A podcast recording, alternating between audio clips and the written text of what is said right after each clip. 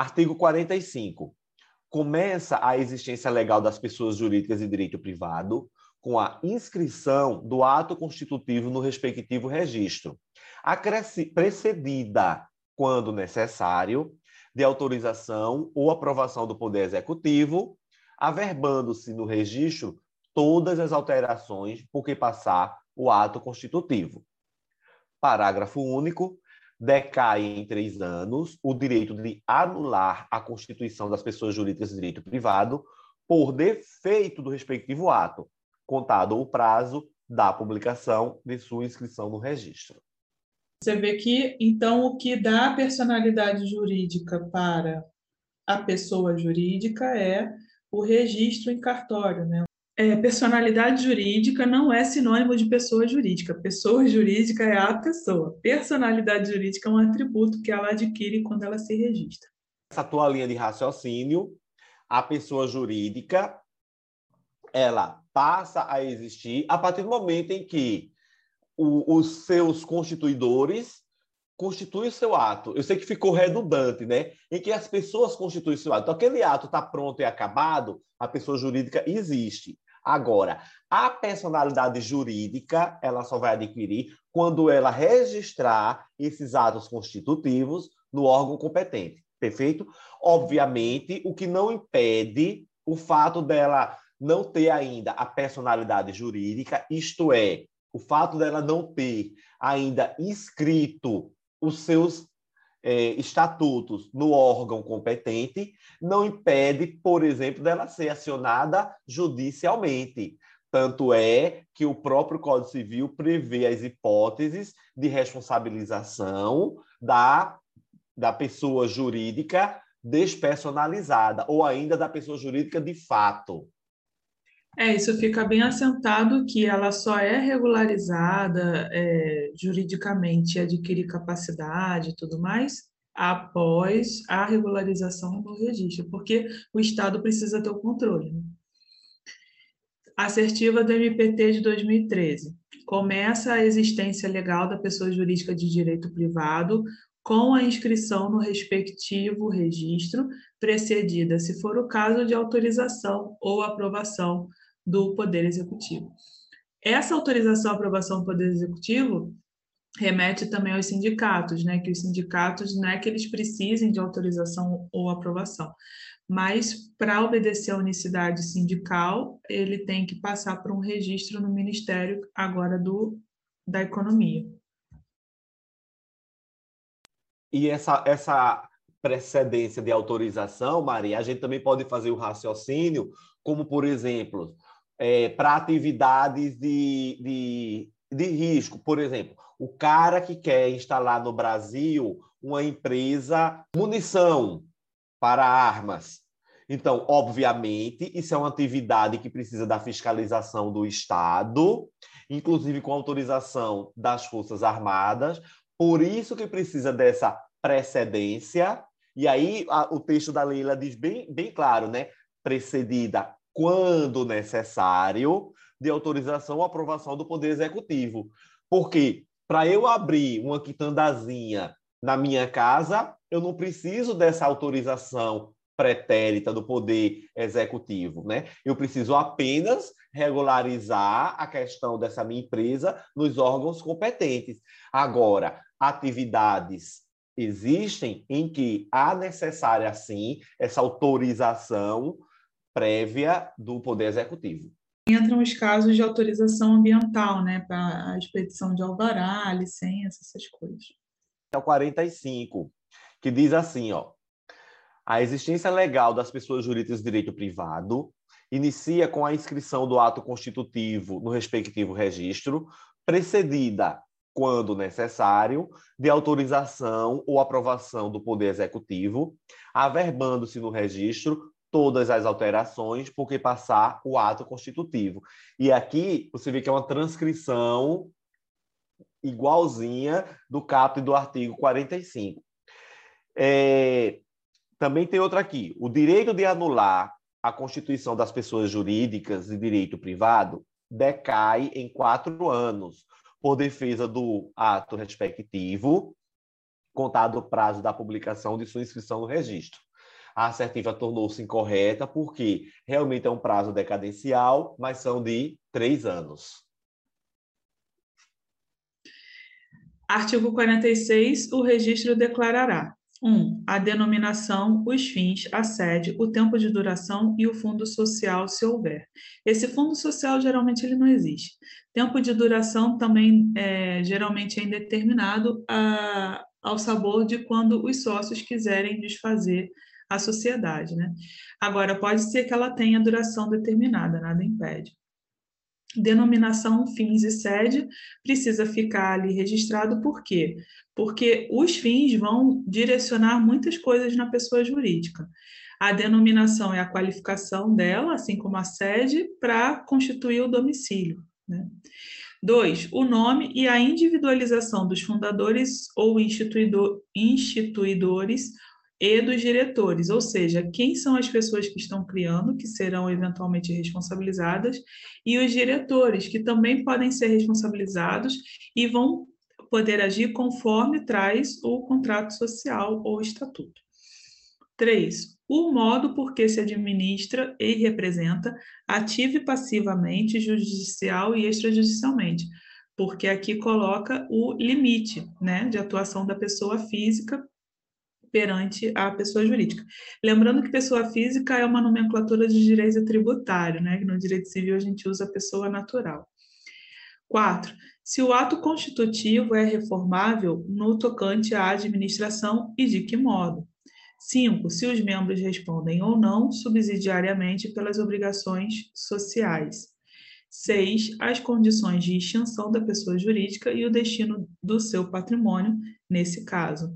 Então, é importante aqui sempre que a extinção da pessoa jurídica ou a saída de algum dos seus membros é, não seja impositiva nem excludente, né? No caso, se for para excluir um associado, é importante dizer como que é esse processo para que ele tenha direito ao contraditório, pela aplicação dos direitos fundamentais na sua vertente horizontal entre as pessoas privadas.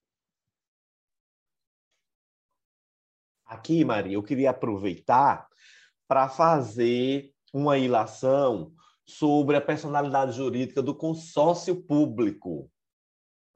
Ok?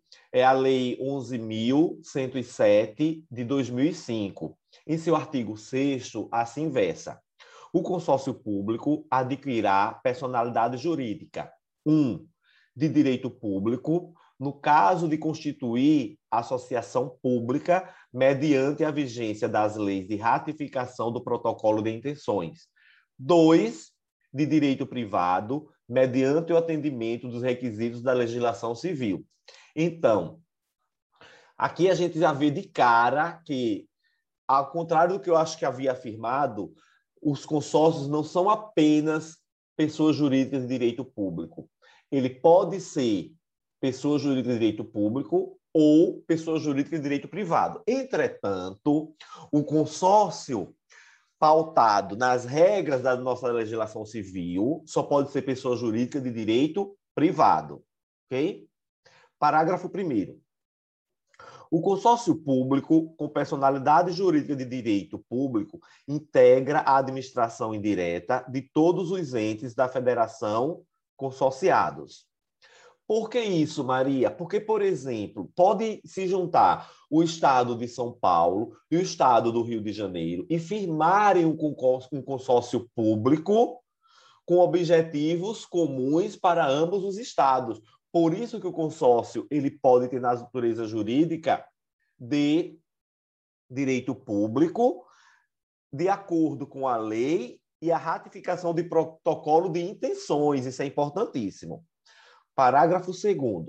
O consórcio público com personalidade jurídica de direito público ou privado observará as normas de direito público no que concerne à realização de licitação, à celebração de contratos, à prestação de contas e à admissão de pessoal, que será regido pela CLT, aprovado pelo Decreto-Lei 5452 de 43 então, não importa se o consórcio é público ou privado, certo? se ele tem natureza jurídica de direito público ou privado, ele terá que obedecer a essas questões, principalmente licitação e a contratação de seus empregados nos moldes da CLT.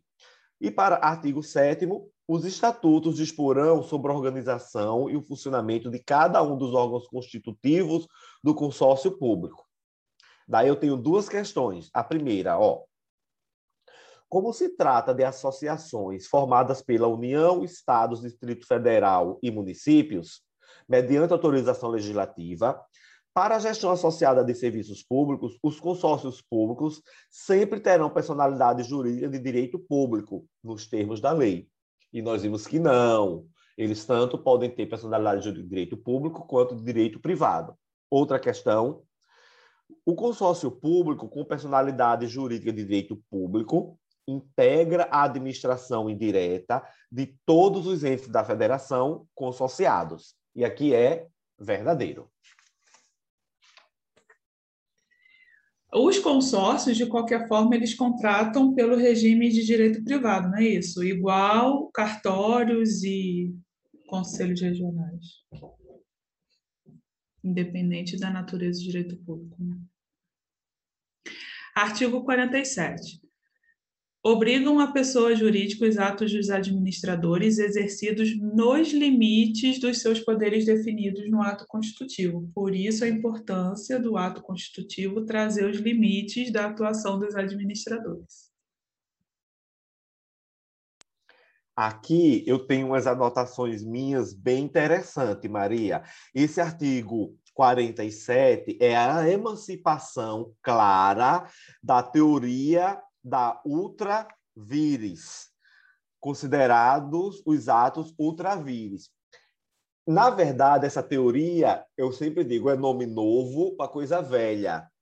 Nada mais é do que a teoria da aparência, que ela visa proteger o terceiro de boa fé que age ou que contrata com determinada empresa, tendo como fundamento evitar o desvio de finalidade das pessoas jurídicas. Porque uma coisa é o seguinte, Maria, o representante né, da pessoa jurídica, os administradores, agirem dentro dos limites dos poderes definidos do ato. Ó, se ele agiu dentro daqueles poderes, é aquela famosa teoria da, é, teoria da imputação.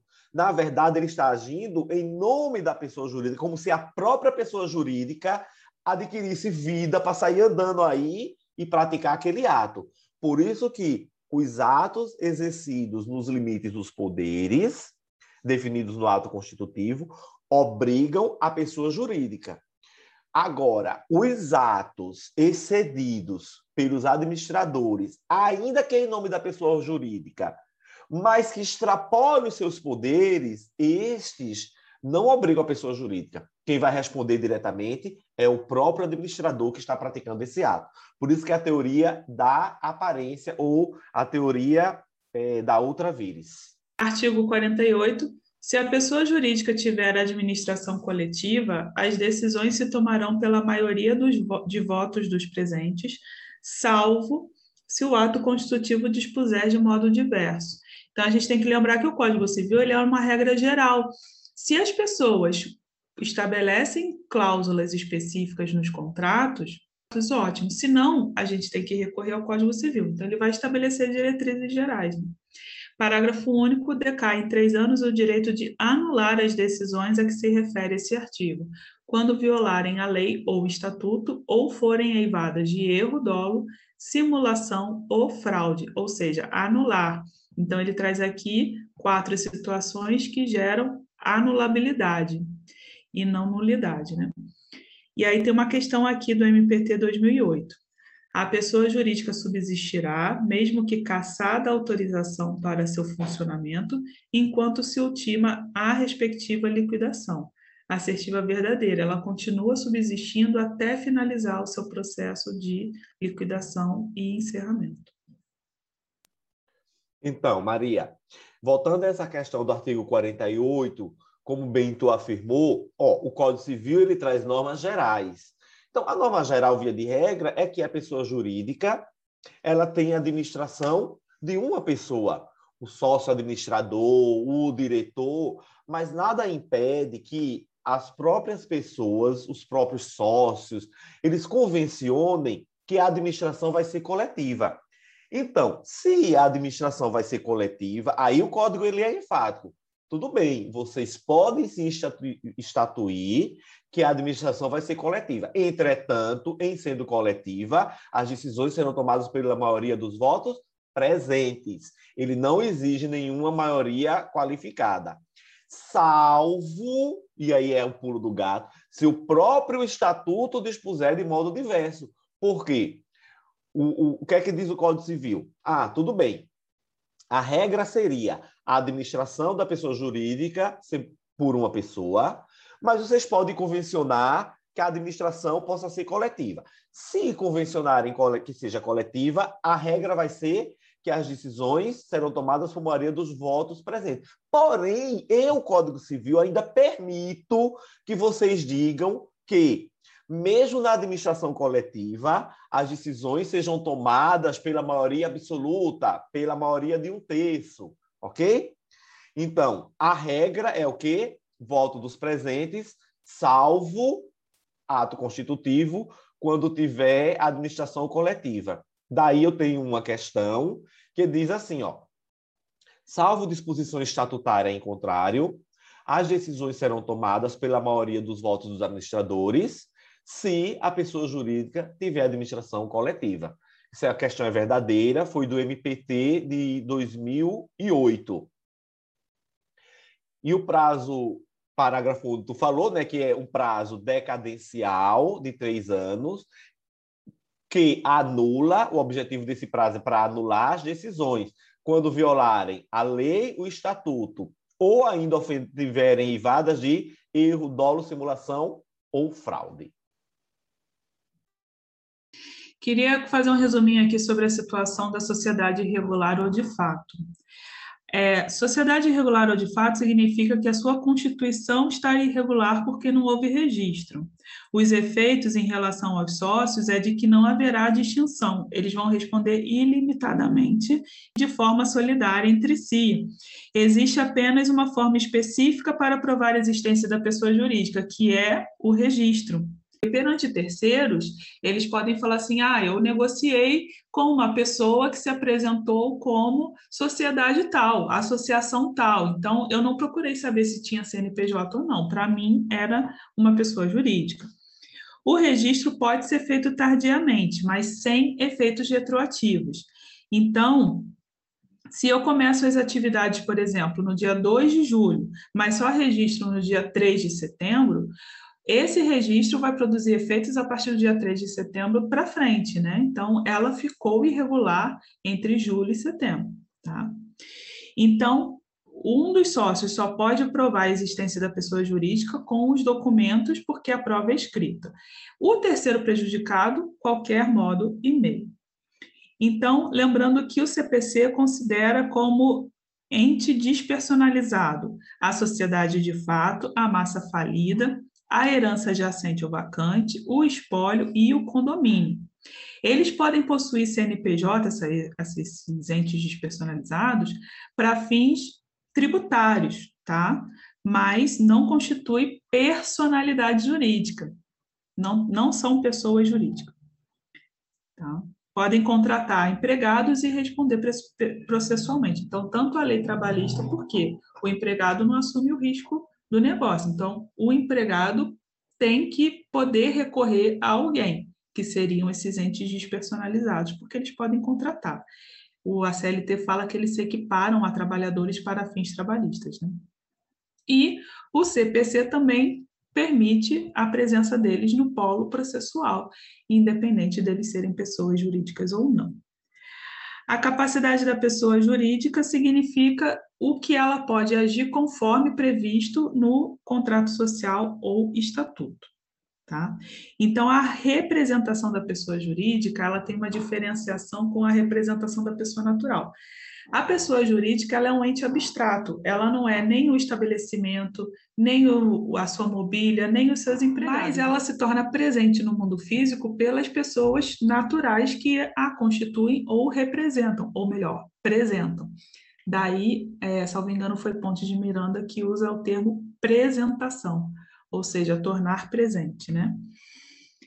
E aí, essas pessoas naturais, quando estão tornando a pessoa jurídica presente, elas são a pessoa jurídica em si, né? Estão agindo como pessoa jurídica, diferente de uma representação da pessoa natural, em que fica claro que existe uma pessoa natural que não é capaz ou não é é, não pode de, praticar determinado ato, por isso precisa de outra. Se faltar a figura do administrador, o Poder Judiciário pode determinar um administrador provisório. Quanto ao seu domicílio, lembrando que o artigo 75 do CPC determina o domicílio. É, o domicílio não, é o, próprio, é o próprio Código Civil que determina o domicílio, né? O CPC determina quem são as pessoas que tornam pessoas jurídicas presentes no processo. Então, o artigo 75 fala que, na, no caso da União, Advocacia Geral da União, diretamente ou mediante órgão vinculado, e por aí vai. E aí tem que atentar que o Estado e Distrito Federal são apresentados ou representados por seus procuradores. Já o município pode ser pelo procurador ou pelo prefeito. Por quê? Município, nem todos eles têm estrutura de procuradoria.